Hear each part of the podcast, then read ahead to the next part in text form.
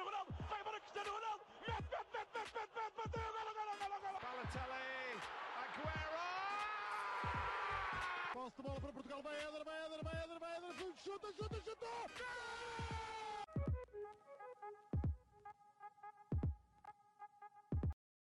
Olá a todos, bem-vindos a mais um episódio uh, do podcast do Spanenka. Uh, estamos aqui para o quarto episódio e eu estou acompanhado dos titularíssimos João Blanco uh, e Miguel Rocha, que hoje está sem câmara por problemas técnicos. e então no episódio de hoje vamos abordar de forma leve e sem, sem perder muito tempo o clássico de ontem, de, de sábado, entre o Futebol Clube do Porto e o, e o Sporting uh, que terminou 3-0 para, para o Porto. Uh, vamos abordar esse, esse clássico e depois vamos passar para uma. Um, vamos aprofundar e vamos falar um bocadinho sobre a Liga 3, o projeto, uh, as equipas principais. Vamos referir também uh, o Belenenses Académica, que também ocorreu nesta primeira jornada, na, na, jornada de abertura da Liga 3. e vamos uh, terminar uh, com a rúbrica de sempre. Uh, portanto, começando com, com, o clássico, perguntava já, começar pelo Rocha, que é o está a defender o Porto, que era o clube da casa e o vencedor. faz uma, uma breve análise e já agora comenta o 11 inicial, o 11 titular, se achas que foi um bom 11, se mudarias alguma coisa. Bem, antes de mais, olá a todos e peço desculpa por estar sem câmara, mas isto estou em terras de nossos hermanos e digamos que o Wi-Fi aqui parece não é muito bom. Um, mas sobre o clássico, um, primeiro que tudo surpreendeu e muito, e acho que a toda a gente, um, a entrada de Bruno Costa para o 11. Uh, um jogador que nas duas primeiras jornadas da Liga ainda não tinha feito nenhum minutos. Uh, mesmo na Supertaça, acho que entrou já no fim do jogo. Uh, e portanto acabou por ser uma grande surpresa ele, ele estar no, no 11 inicial, um, tendo em conta que obviamente o Luiz estava lesionado, mas ainda assim, mesmo o próprio Eustáquio um, chegou a ter mais minutos nesta equipa do Porto do que o Bruno Costa, uh, ou até mesmo a saída do Danny Loader um, a sua permanência poderia ter, poderia ter feito com que o Bruno Costa não fosse titular. Sérgio Conceição optou por introduzir Bruno Costa e Otávio, o Otávio já se esperava, obviamente, um, e fez ali outra vez com o PP o que quer dele, e ele depois no fim do jogo falou sobre isso. É um jogador que é muito inteligente e consegue jogar em várias posições. Um, e por isso mesmo é que também agora o anda a pôr a jogar um pouco mais no meio. Um, quanto ao, ao, jogo em si, um, acho que é um resultado, obviamente, que é justo. Um, 3-0 é, é, um, é um resultado um pouco superior uh, ao que aconteceu no jogo, um, não pelas oportunidades uh, e acho que é apenas um resultado com este, uh, com este impacto devido à expulsão, porque a verdade é que poderia ter ficado 4-0 com aquele gol no fim do jogo que houve zero falta do, do Verón e o árbitro nem deixou a jogada acabar e apitou antes falta e portanto o VAR não, não pôde intervir. Um, portanto, o jogo até podia ter acabado 4-0, digo apenas que é um pouco exagerado um, para, para as oportunidades que ambas as equipas tiveram. Agora, eh, depois da expulsão do Porro, obviamente que, que acaba por ser um resultado justo. Uh, dois, penal, dois penaltis inquestionáveis um, e, e, o Porto acabou por ser muito eficaz uh, na primeira parte em conseguir encostar um pouco o Sporting às cordas, com uma pressão muito alta, como já se sabe que o, que o Porto faz. Um, ehm, e depois na segunda parte, um pouco mais na expectativa, também já vinha com um zero da primeira parte. Um, ehm, e depois o Porto obviamente, isto é desde o início da era Sérgio Conceição, que era o que se dizia que ele tinha um jogo muito vertical. Uh, isso acontecia mais quando tínhamos uma arega, obviamente. Um, mas o Porto não deixa de ser bom nesses momentos uh, e soube, sabe, e, e, já, é, já é habitual, saber aproveitar muito bem os momentos de contra-ataque e apanhar a defesa do Sporting em contrapé Um, e portanto, acho que temos jogadores também neste momento que desequilibram muito. Uh, acho que o Galeno vai acabar por conseguir ganhar a titularidade porque é um jogador que anda a jogar muito. O PP, acho que nestes primeiros três jogos um, do Porto tem sido talvez o melhor jogador um, de toda a equipa. Uh, é um jogador que eu acho que disse isto no, no, início, quando fizemos uma previsão, acho que vai explodir como o Luís Dias, explodiu a última época, um, espero que ao contrário dele ele permaneça até ao fim. Um, e portanto acho que acaba por ser um resultado justo. Uh, quanto, ao Sporting, uh, acho que andam com alguns problemas uh, na defesa, sinceramente. Um, o, o Ruben Amorim optou por, uh, por jogar com, com o Trincão, o Edwards e o, e o Pote na frente. Uh, o Edwards e o Trincão, jogadores um pouco, um pouco semelhantes. o Pote, acredito que vai voltar à forma que teve na, na, sua primeira época no Sporting, em que foi, em que foi melhor marcador, se não me engano. Um, e depois no meio campo, sinceramente, um, acho que não é muito compatível, a meu ver, uh, Morita e o Arte a jogarem juntos. Um, só que a questão é, o Morita é um jogador que, por muita técnica que tenha, uh, por muita visão que tenha, por muito bom passe que tenha, é um jogador que, que apenas, pelo menos é, é o que eu acho, uh, faz isso apenas num, num, numa fase do jogo demasiado recuada. Ou seja, na minha opinião, o Sporting com a saída do Mateus Nunes um, ehm, ficou sem um jogador que toma essas decisões no último terço do terreno. Ou seja, um passo a cortar completamente a defesa. Um, ehm, acho que o Morita não é um, um, jogador desses, por muita técnica que tenha, que acho que nesse, nesse campo do jogo, de, da visão, é superior ao Ugarte. Uh, e pronto, já sabe, o Ugarte é um jogador mais destrutivo, como era Palhinha, embora um, com um pouco mais técnica, o Palhinha mais forte, mais alto.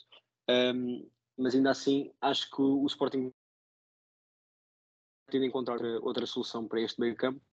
Acredito eu que falta essa ligação um, do segundo para o, para o último terço do, do terreno. Um, e, e é isso.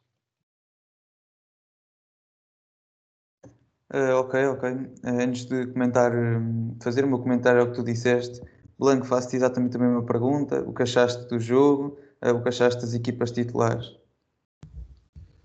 Bem, olá a todos, em primeiro lugar.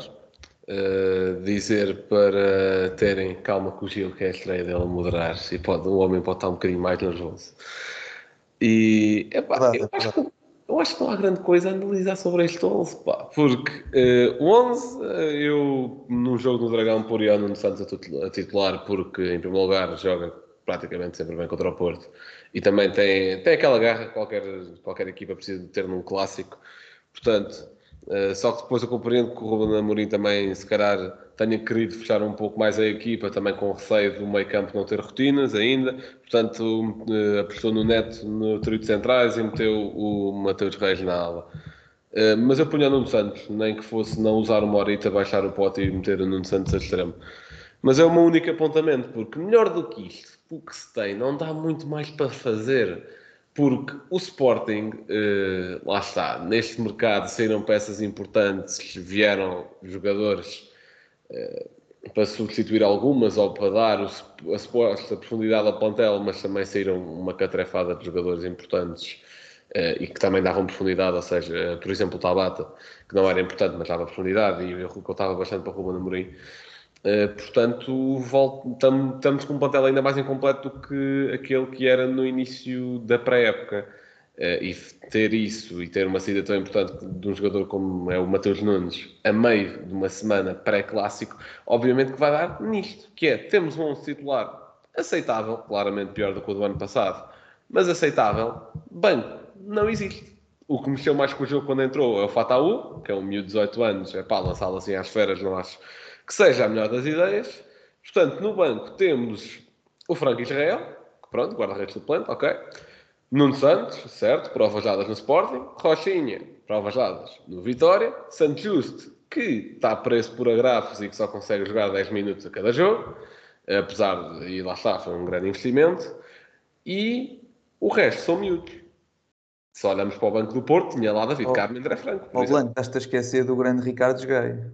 Ah, obrigado. Eu tento eh, tirar esse nome da minha cabeça. Mas sim, eh, pronto, e os gajos, que também não é assim uma grande alternativa.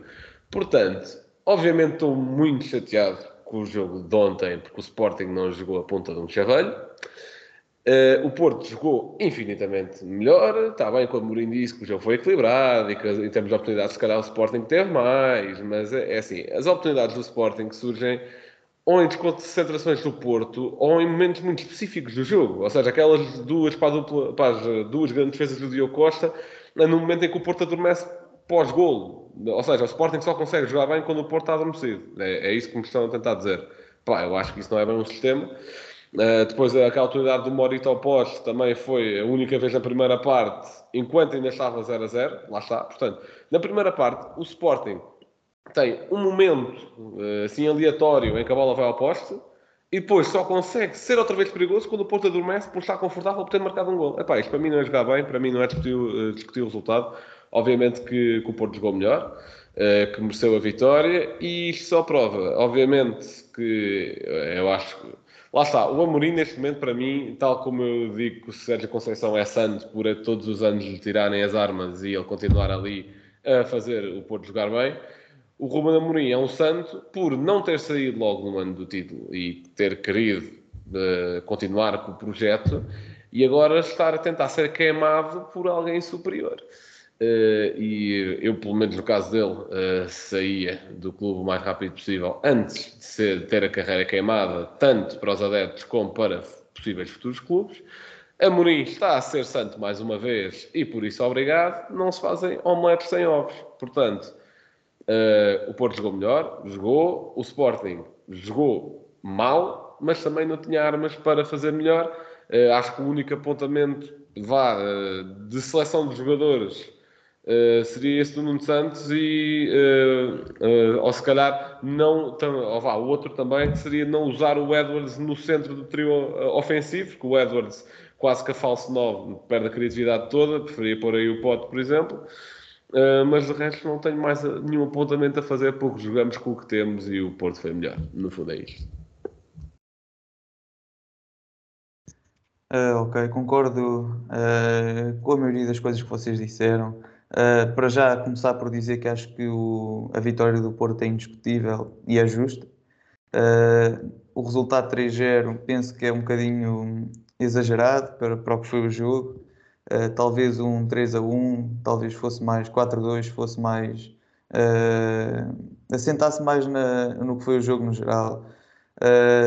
No, na equipa do Porto surpreendeu-me também a presença do Bruno Costa, como o Rocha já disse. Acho que havia outras opções no banco talvez mais viáveis. Não é que ele tenha feito mau jogo, agora não fez é um jogo pronto, acima da média, fez um jogo a Bruno Costa, se é que podemos dizer isto. Uh, Porto tinha lá o Eustáquio, que até depois entra, tinha lá o, o André Franco, que eu até entendo que não esteja ainda uh, muito cimentado com a equipa, mas uh, poderia também ter ido a jogo. pronto, tinha outras opções que não o Bruno Costa, mas pronto, foi, foi a jogo, não jogou mal mas também pouco acrescentou. Uh, na equipa de Sporting, penso Gil, deixa-me que... só. Ah, diz, diz, diz. Deixa-me só relembrar uma coisa engraçada. Há duas épocas, acho eu, o Bruno Costa fez três jogos pelo Porto e dois foram contra o Liverpool. Portanto, já se sabe que o Conceição gosta muito pôr o Bruno Costa em jogos grandes. Pois, olha, não sei porquê, mas ele lá atrás razões. Uh, mas pronto. Uh, com o Sporting, uh, o meio campo pareceu-me claramente bastante afetado pela saída do, do Mateus Nunes, não é? Teve de colocar o Morita e o Garte, nunca tinham jogado juntos, penso eu, nunca tinham jogado juntos, mas de qualquer forma as rotinas que teriam eram muito poucas. e depois eu, eu concordo com, já não sei qual de vocês é que disse, mas eu concordo, acho que foi o Blanco, por ao Nuno Santos, Uh, eu, eu tirava o Neto, porque acho que o Neto não teve bem, acho que o Neto já não tem nível para o Sporting, não pela qualidade do jogador, mas pela sua idade. Uh, eu acho que teria posto o Mateus Reis a central e colocado o Nuno Santos no, no corredor, na aula. Talvez foi, o Sporting ficasse mais competitivo, não sei. Uh, depois a frente de ataque também acho que é um problema. Uh, são três jogadores muito móveis, com qualidade, obviamente, mas que neste jogo tiveram muito apagados. Uh, eu teria posto também o Pote a falso 9 em vez do Edwards, teria posto o Edwards também na a extremo.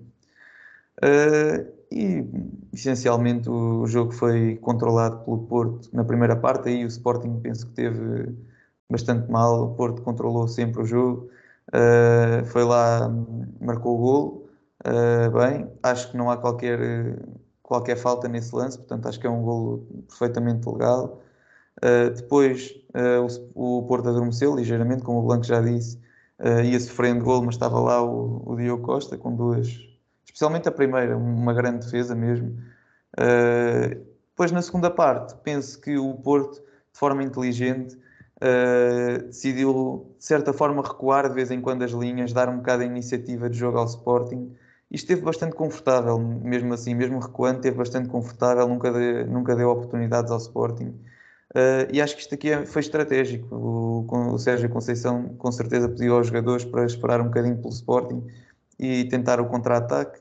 Como se viu, deu, deu frutos, marcaram mais dois golos. Uh, aproveito para dizer também já aqui que Uh, os golos são penalti totalmente indiscutíveis, como, como o Rocha referiu, não há, não há grande dúvida. Um corte em cima da linha de golo com a mão uh, e depois um, acho que foi o Adam que atropelou o, o, o já nem sei quem, o, o Ivan Nilsson. O, não, não foi o Ivan Nilsson, foi o, o Galeno. O Galeno, Galeno, Galeno sim, exatamente. Portanto, pronto, foram dois penaltis indiscutíveis.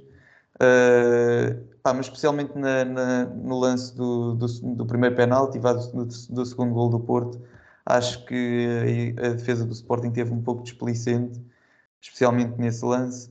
Uh, e essencialmente é, é, isto.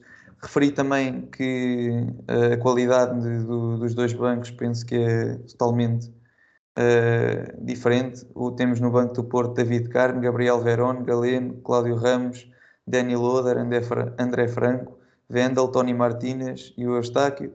Depois no banco do Sporting temos o Santos Justo, o Nuno Santos, o Israel, o Rochinha, uh, o Gaio, o Nazinho, o Mateus Fernandes e o Ribeiro. Pronto, é, acho que o Sporting não, tem, tinha mais nomes da, das equipas dos escalões abaixo. O banco do Porto parece-me consideravelmente melhor e acho que isso acaba sempre por ter alguma influência no, no jogo. Uh, falar de arbitragem, se calhar não, não, não, vamos perder muito tempo, porque acho que a arbitragem foi no geral boa. Houve, quanto muito, dois lances de dúvida. Um lance em que há um possível penalti sobre o, o Marcos Edwards, acho que é do Marcano. Uh, o Edwards passa, uh, pronto, dribla ao Marcano e ele dá-lhe um encontrão. Pronto, é um lance de dúvida. Uh, e depois o, aquele tal quarto gol que o Rocha também já, já tinha falado eu acho que esse aí era, não há falta nenhuma, é claramente gol, mas pronto, o árbitro uh, apitou antes da bola entrar na baliza, não se pode, o vídeo árbitro não pode atuar. Quanto ao possível penalti, na minha opinião é, é dúbio.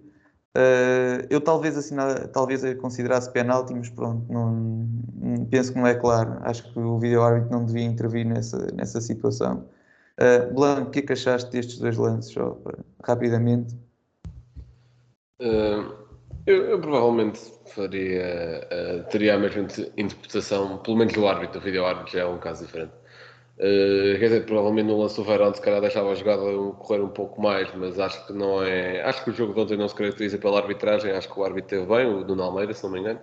E lá está, eu acho que faltam mais árbitros que não querem ser protagonistas, o que o Nuno Almeida não quis ser, uh, ao contrário do que, por exemplo, foi João Pinheiro no jogo no Dragão ano passado.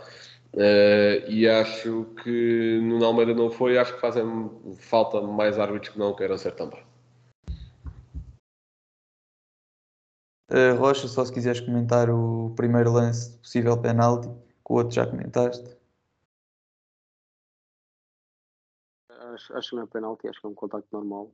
Uh, e concordo que o, que o Nuno Almeida também não, não quis ser assim grande protagonista e também não deu assim a distribuir muitos cartões. Portanto, uh, foi competente, que é, o, que é o que se pede aos árbitros. É isso, uh, acho, concordo com vocês. Nuno Almeida fez uma boa arbitragem, uh, não estava nervoso, muito pelo contrário, tentava sempre era acalmar os ânimos, não, não distribuindo logo amarelos, mas falando com os jogadores. Acho que precisamos de mais arbitragens destas, não me diga árbitros destes, mas pelo menos arbitragens destas. Uh, precisamos mais, especialmente nos clássicos. Uh, também é de ressaltar que desta vez, felizmente, uh, o jogo decorreu sem grandes escaramuças, sem grandes problemas. claro que se, é sempre um derby, é sempre um clássico, há sempre hum, algumas situações, mas há que ressaltar que foi um jogo mais ou menos tranquilo uh, e deveriam ser mais ou menos assim um, todos os derbys, mais futebol e menos espetáculo. Vamos agora falar uh, então da Liga 3, que é um, o principal tema aqui de, do nosso episódio hoje. Uh, vou começar por dizer que a Liga 3 é um, é um projeto bastante recente. É o, este é o segundo ano, portanto, foi, começou ontem ou anteontem a primeira jornada. Uh, e para aqueles que não sabem, como eu também não sabia antes deste episódio, uh, o processo de um, seleção dos campeões e de, de quem sobe à, à segunda liga uh, é um pouco confuso. Eu vou tentar eh, esclarecê-lo o melhor possível para todos. Então, há do, duas séries aqui envolvidas, cada série com 12 equipas. Uh, portanto, essas equipas jogam entre si e ao final de um certo número de jornadas, as quatro melhores equipas de cada série uh, são apuradas para dois grupos uh, e esses dois grupos são sorteados com equipas de, das duas séries, ou seja, uh, quatro equipas de cada série são sorteadas ao calhas em dois grupos e então ficam cada grupo com quatro equipas que foram sorteadas ao calhas. e depois desses dois grupos estarem formados, é então feita seis jornadas, seis jornadas para os dois grupos, as equipas jogam, e os vencedores desses dois grupos jogam entre si para decidir quem, qual deles é o campeão e pronto, ganhar é, é o campeão, essa equipa sobe é, logo à, à segunda liga. Uh, e depois um, o segundo lugar de cada grupo uh, joga entre si também e a equipa que ganhar esse, esse segundo lugar, a equipa ganhar esse jogo disputa um playoff com uma equipa da segunda liga e quem ganhar esse playoff sobe também à, à segunda liga. Uh, portanto, espero que tenham compreendido. Isto aqui é um, é um procedimento um pouco mais, mais confuso. Uh, só, para, só para dizer que, sim. não sei uh, se ficou claro, Rocha, se quiseres corrigir-me, nessa tal final, as duas equipas que jogam já estão apuradas para a segunda liga, jogam entre si só para ver quem é que é o campeão. Exatamente, os primeiros lugares de cada grupo. Pronto.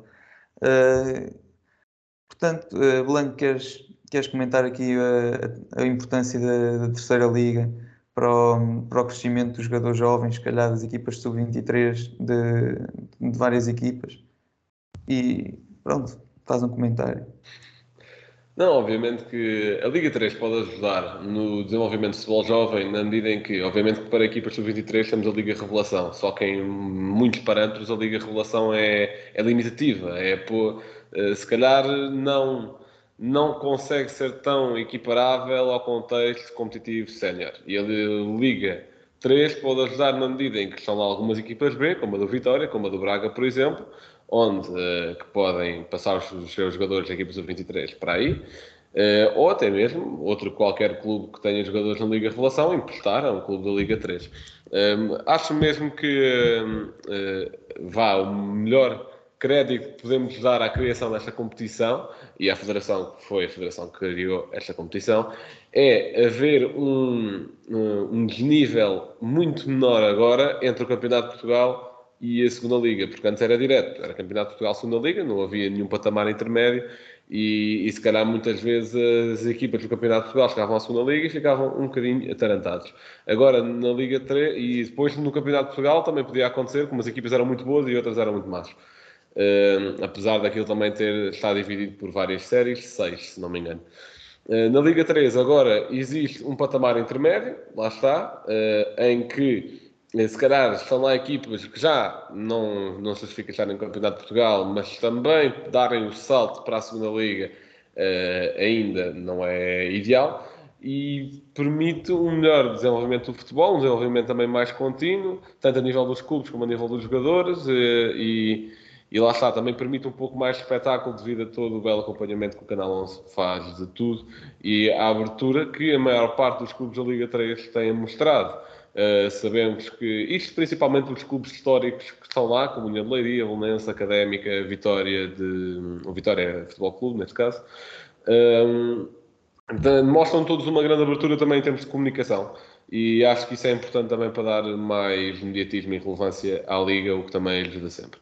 Uh, em relação ao formato que tu descreveste, uh, pronto, falaste de como se apura o campeão, ne, não falaste de, da fase de manutenção, mas isso também é o mais fácil de explicar, que é basicamente uh, nessas tais duas séries de 12 equipas, as quatro equipas, cada uma das séries, jogam a tal mini competição que o Gil disse, e as restantes equipas vão todas para quatro grupos de quatro equipas, eh, jogar uma fase de manutenção, onde a última equipa de cada grupo desce uh, ao Campeonato de Portugal. Eu acho que esse é o único erro, mesmo no formato da Liga 3. Vou dar o exemplo. Sendo que, lá está, a Liga 3 só teve um ano completo até agora, que foi o ano passado, sendo que o Torriense ganhou a competição. Uh, mas eu acho que neste formato de, das séries, eu acho que não faz sentido as últimas oito equipas de cada série irem para uma, uma tentativa de não descer. Por exemplo, na Série A do ano passado, o Pevidem acabou em 12 com 7 pontos, uh, em 22 jogos, portanto, mau. Uh, e o Canelas, nos mesmos 22 jogos e estando na mesma série, acabou com 36. Isso deixou-os exatamente na, me na, mesma circunstância para a fase de manutenção. Ou seja, Canelas acabou em quinto, na igualdade pontual com o Vitória B, que foi jogar a tal competição para ver se ganhava uh, ou se subia, pelo menos, de divisão. Uh, o Canelas, acabando em quinto, vai tentar não descer naqueles tais grupos. Mas o Pevinen, que fez uma época bastante pior, também está exatamente na, em igualdade de condições do Canelas, que fez uma época bastante melhor. Portanto, parece que para as equipas que não têm ambições de subir, basta pá, fazer serviços mínimos ou quase que para a época até março, uh, que acho que é quando começa a, a, a outra fase, e basta fazer uns seis bons jogos e mantém-se e está bom. E acho que é a única falha neste formato, mas digam-me depois também a vossa opinião. Uh, Blanco, respondendo à tua pergunta diretamente, uh, acho que tens toda a razão. Parece-me, uh, se calhar, um pouco injusto uma equipa que jogue entre as 12 uh, fique em último lugar e depois uh, outra equipa que também joga entre essas duas que fica em quinto lugar poderem ter a mesma hipótese de, de descerem, de caírem para o, para o Campeonato de Portugal. Uh, Parece-me realmente uma situação injusta que poderá ser resolvida e deixamos isso ao, ao cargo da, da Federação Portuguesa de Futebol. Uh, uma dica Rocha, e tu o que é que achas uh, da, da criação da, da, Liga 3 e da sua importância para a revelação de camadas jovens e, e dos miúdos mais, mais novos? Uh, sim. Um, eu concordo. Uh, acho que é uma evolução um, nas etapas de formação que era necessária. uma adaptação às competições séniores na Liga 3 é muito mais fácil do que numa segunda liga. Um, e, num, e, ao mesmo tempo é um intermédio porque não, não joga um campeonato de Portugal, que é um campeonato que numa primeira fase é, é, é, é ou seja, um, a diferença é demasiado grande entre o campeonato de Portugal e a segunda liga. Uh, seria há uns anos atrás. E a Liga 3 vem a mudar isso. Um, acho que torna com que os jogadores que vêm do sub-19 um, tenham uma adaptação uh, ao futebol sénior muito superior e muito melhor, obviamente. Um, e portanto, acho que, e já agora posso dizer que tenho um amigo que é, é da nossa idade, ou seja, em 2003, uh, subiu aos, ao, aos séniores do, do Belenenses, precisamente, uh, estreou-se este fim de semana. Um, e, e, vejo o, o, o quanto ele, ele, trabalha também para, para jogar nessa equipa. Um, e acho que a adaptação é muito mais fácil jogando numa Liga 3 do que no caso do Belenenses. Uh, por acaso subiu em vez do Cova da Piedade que acabou por ser uma felicidade. Um, mas mesmo para, para uma segunda liga seria muito mais difícil. Uh, e portanto é um projeto com as emissões certas um, quanto ao, formato, um, concordo e o que mudaria era provavelmente ter um, ou seja entre o grupo que disputa a subida e o grupo que disputa a descida uh, ter dois, três clubes que em, que não nos acontecia nada. Uh, agora, a questão é que muitos destes clubes ficariam sem campeonato e acho que essa também é uma das razões para a continuidade de, de, do grupo de subida e grupo de descida. Um, é, porque lá está, são, são que São 12 equipas, se não me engano, em cada grupo. Uh, e portanto, jogarem umas contra as outras não tem um, o tempo que um campeonato normal um, costuma ter, uh, e portanto requer uma continuidade após uh, o, este, uh, é se, uma fase de grupos, digamos assim. Um, mas eu diria que é, seria, seria meio, meio, para brincar, no fundo, mas um, poderia existir, lá está, este grupo de, promoção, os, os, primeiros quatro, depois os últimos quatro, não um grupo de despromoção, uh, e os quatro, ou seja, do quinto ou oitavo, jogariam entre si dos dois grupos, uh, e não sei, talvez, por exemplo, seria uma ideia, uh, dando alguma vantagem para, para a Taça de Portugal, ou algo do género, é uma ideia. não sei bem o, o, que se poderia fazer com esses quatro de cada grupo, mas um, é um projeto que, obviamente, isso acontece com todos. Poxa, já agora, só para dar uma sugestão. Uh, por acaso gostei da tua ideia para a Taça de Portugal. Tu és mais, uh, se calhar, ligado ao lado desportivo do que eu.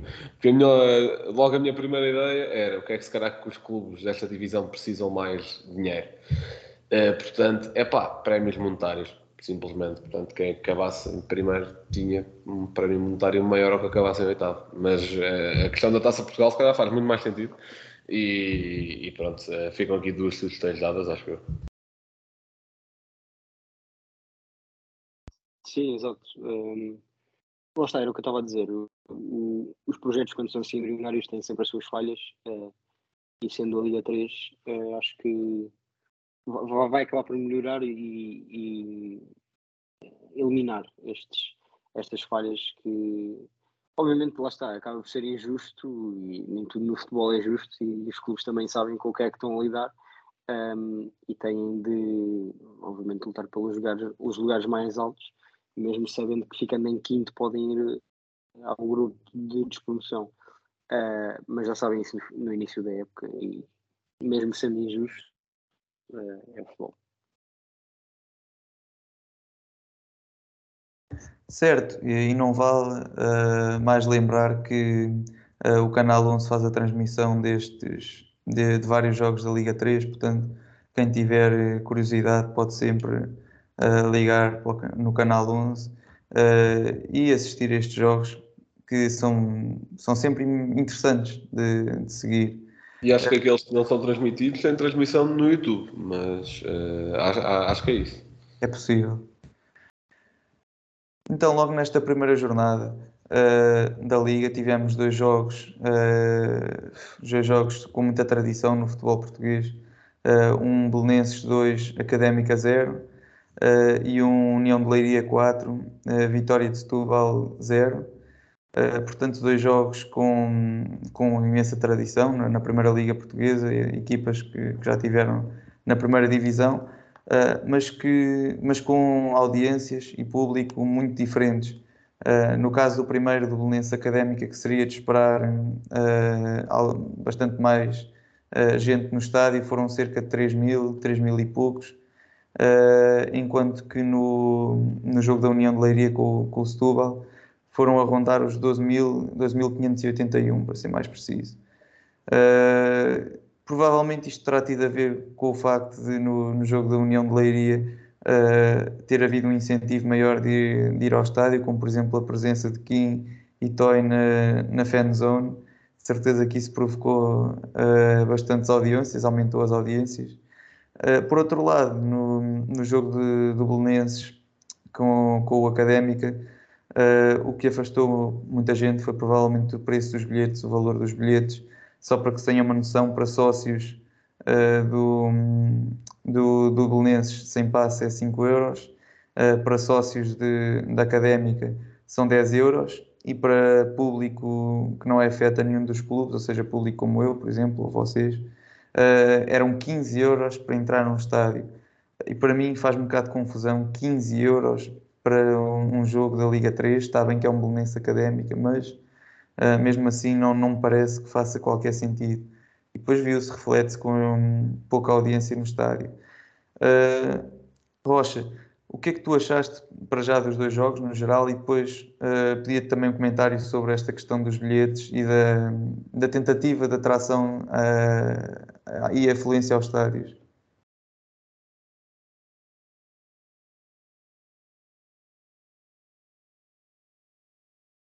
Uh, bem, um, ehm, quanto ao União de Leiria Setúbal, digo já que, que, não vi o jogo, um, ehm, mas é, é, obviamente saudar um, a prioridade que dão aos adeptos uh, e o preço dos bilhetes também, obviamente, tem de ter em conta que é a Liga 3 uh, eh, e embora sendo equipas que já estiveram na primeira divisão, já não estão e, e têm de ter isso em conta nos seus preços algo que no caso do Belenense Académico acabou por não acontecer.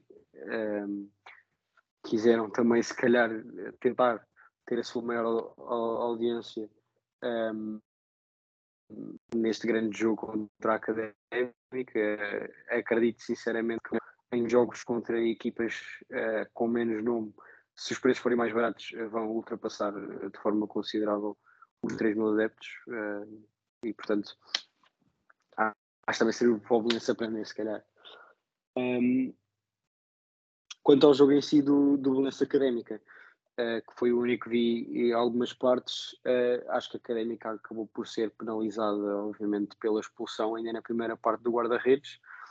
Um, e o Belenenses, que já está a ganhar um zero antes dessa expulsão, uh, que pratica um, um bom futebol, é uma, é uma boa equipa, espero que consigam mesmo lutar pela, pela subida à segunda liga. Um, depois da segunda parte acabaram por o resultado logo no início. Um, e depois foi, foi mais controlado o jogo, a jogar com mais um. Uh, acho que acabou por ser um jogo um pouco tranquilo para o Belenenses, também depois dessa, dessa expulsão à académica, que apesar de ter tido oportunidades e até teve um gol anulado, pensou por fora de jogo, um, pronto, lá está, acabou por ser penalizada e com 10 é sempre, é sempre muito mais difícil.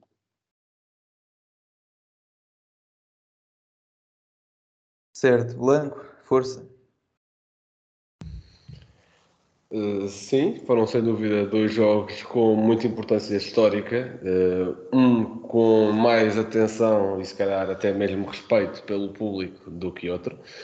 Uh, posso já despachar essa questão de lá está, a União Leiria fez e, e lá está, e com, e com algum mérito e com uma boa ideia de criar ali aquela fanzone com o grande Kim Barreiros e Toy, uh, com os dois grandes, aliás, uh, e para que, pelo menos para quem vê pôr do sol, acho que o Toy é mesmo aquela figura.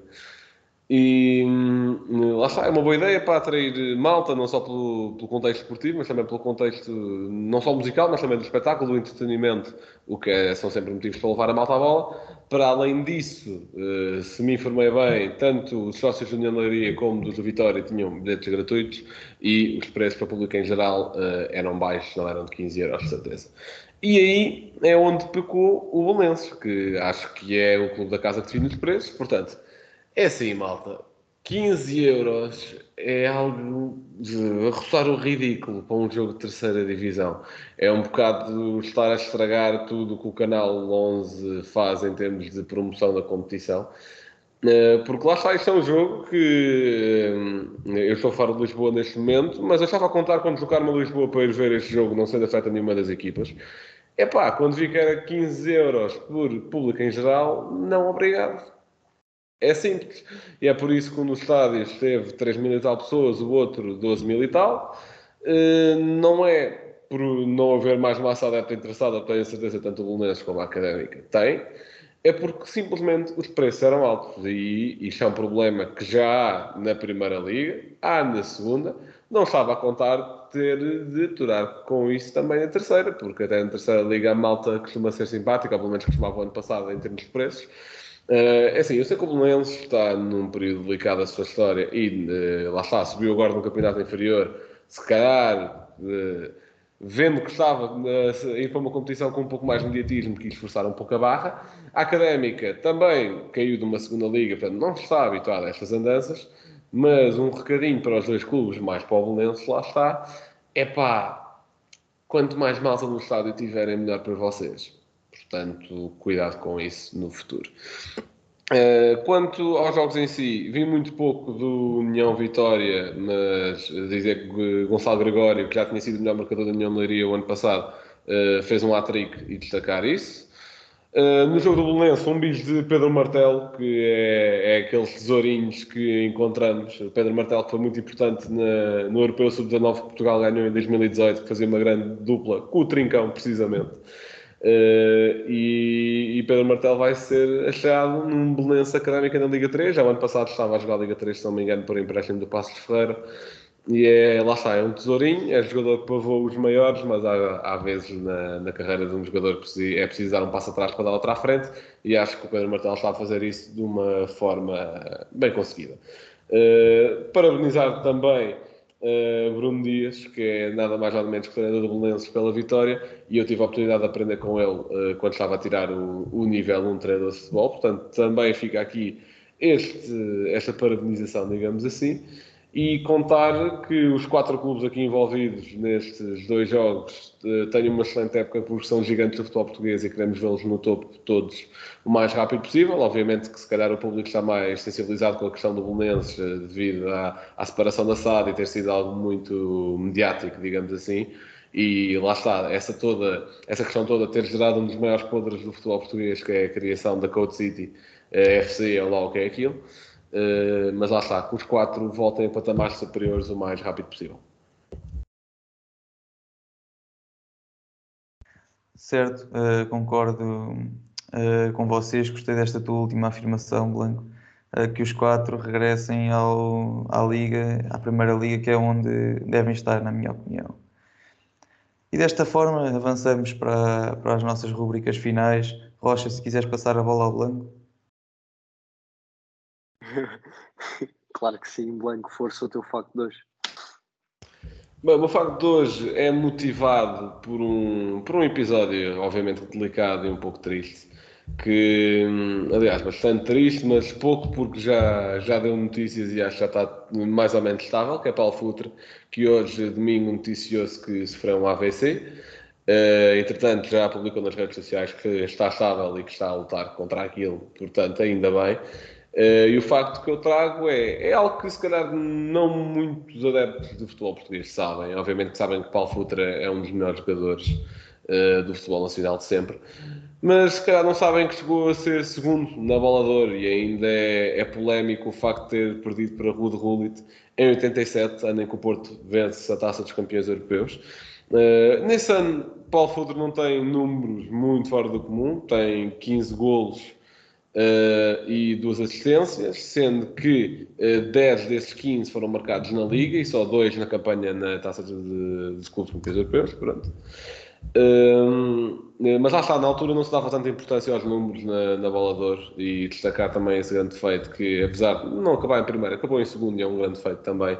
E antes de existir Cristiano, numa altura em que ainda não existia Cristiano Ronaldo e que já já não havia o Zébio no futebol profissional, uh, Paulo Futre assumiu esse protagonismo uh, de uma forma diferente. Também foi para um clube na altura não tinha tanto mediatismo, que é o Atlético Madrid, uh, mas que jogava muito à bola, é verdade, e as melhoras da minha parte, e acho que posso falar pelo painel todo, em como queremos que ele recupere rápido. Mas falta passar a bola à rocha para o seu momento cultural. Exato. É, claro, falas por todos e já agora também deixar aqui uma palavra para o secretário, é, que também é, ainda se encontra internado. Teve uma homenagem até no, no Porto Sporting e também desejar daqui as melhoras.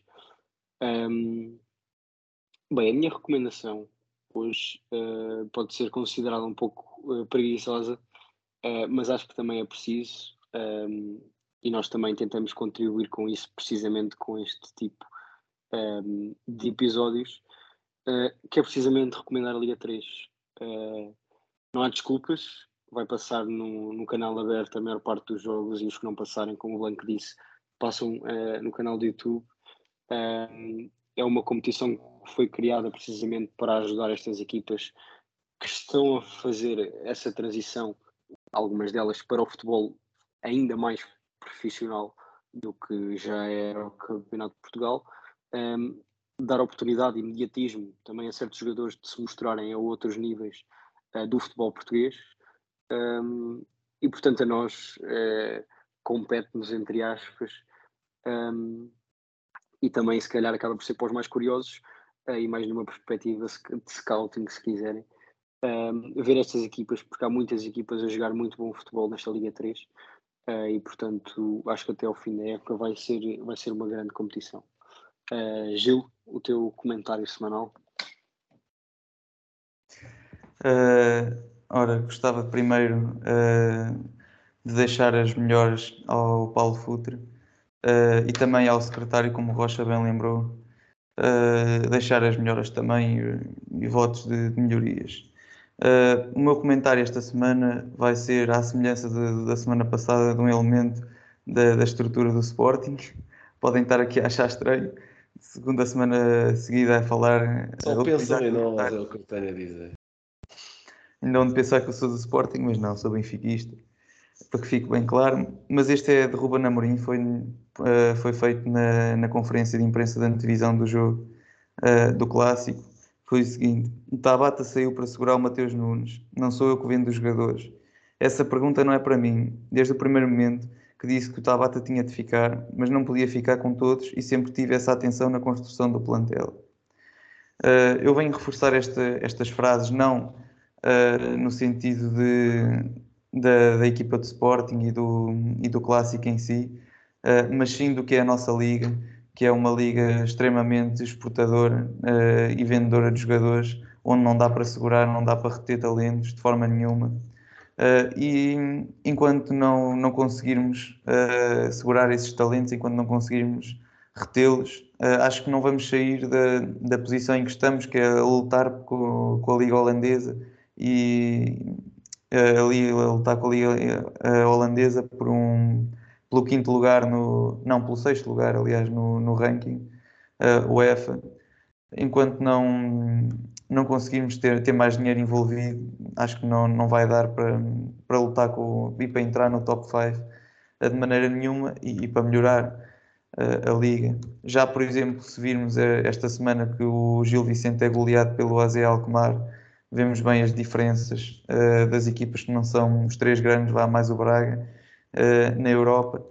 Uh, portanto, muita coisa vai ter de mudar na liga para se quisermos ser competitivos na Europa e dar uma melhor imagem.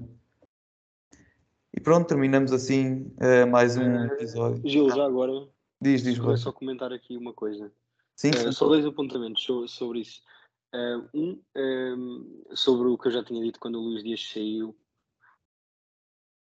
Acho muito sinceramente que se Portugal, especialmente os três grandes, jogam Liga conseguissem segurar os seus talentos uh, facilmente uh, e muito mais frequentemente, um, posso falar pelo Porto, chegaríamos a meias finais de, de, Champions.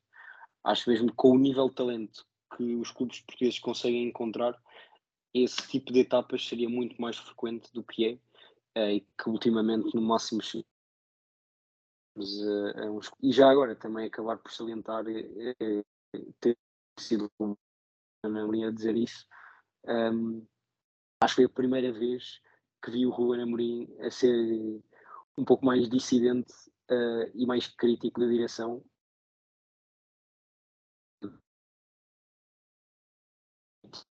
Como é que foi, porque disse que uh, o Matheus Nunes saiu sem um, e não queria perder nenhum uh, e supostamente perdeu o primeiro para não perder o segundo.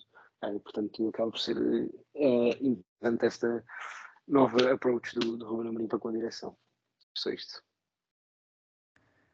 Uh, certo, Rocha. Uh, É, é isso mesmo. Uh, não sei se, Blanco, queres acrescentar alguma coisa antes de terminarmos sobre este assunto. Não, começando com, a, começando com a questão de comparar Portugal com a Liga Holandesa, eu acho que é preciso centralizar os direitos de, televisivos uh, dos clubes da Primeira Liga para ontem, porque lá está, e acho que já há um acordo para fazer isso até 2028, mas como sabemos em Portugal as coisas demoram mais do que os prazos, isto se as coisas se confirmarem, evidentemente, eu acho que é necessária essa centralização de direitos urgentemente para os 18 clubes da nossa liga disputarem em condições iguais e para os clubes, para se acabar com um pouco esse fosso entre os clubes ditos pequenos e os clubes ditos grandes e haver uma maior competitividade interna e nesse sentido obviamente também se irá traduzir numa competitividade externa e numa maior capacidade de reter talento. Uh, quanto ao Sporting, é pá, eu podia ficar só um episódio a reclamar sobre a questão do Sporting. Uh, lá, já disse um bocadinho no início, eu acho que a direção está a tentar queimar o Amorim. Uh, Vá-se lá saber porquê, porque foi ele. Cus pôs lá, mas entre ouvir Jorge Mendes ou Ruben Amorim, acho que a direção do Sporting já fez a sua escolha. não me vou alongar muito mais do que isto, porque lá está, acho que podia ficar aqui um episódio todo só neste tema. Certíssimo, e é desta forma, uh, com este comentário pouco otimista em relação ao Sporting, uh, João Blanco, terminamos este, este episódio. Uh, já sabem, continuem a assistir também às newsletters que têm saído este ano. É um, é um formato novo, um projeto novo dentro do Spanenka. e estaremos cá no próximo episódio.